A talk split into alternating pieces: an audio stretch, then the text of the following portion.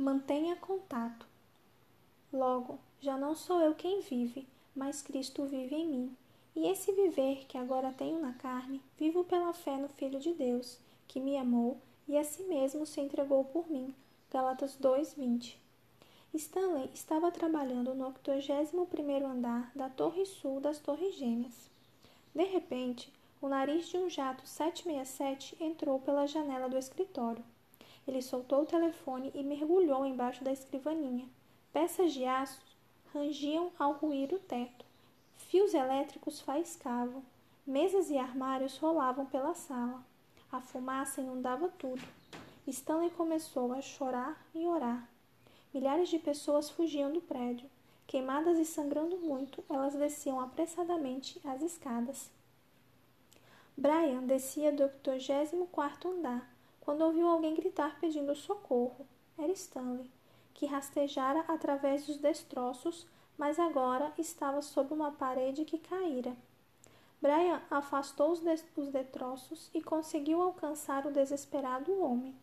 Você tem que atravessar esta parede, ele gritou. Não consigo, Stanley respondeu. Você precisa, Brian gritou de volta. Stanley se mexeu até ficar parcialmente livre e Brian o puxou dos escombros. Os dois se abraçaram como se fossem irmãos.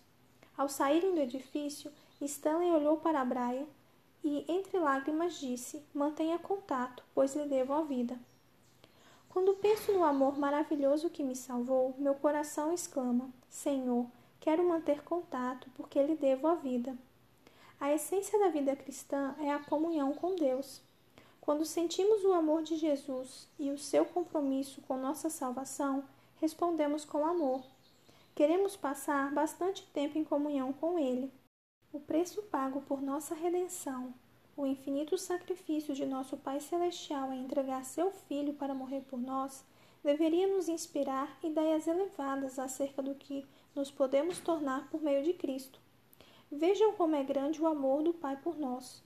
O seu amor é tão grande que somos chamados filhos de Deus e somos mesmo seus filhos. Caminho a Cristo, página 15. Deus nos ama e deseja ardentemente estar conosco. Por causa do Calvário, lhe devemos a vida. O mínimo que podemos fazer é consagrar-lhe a vida que ele redimiu e nos deu.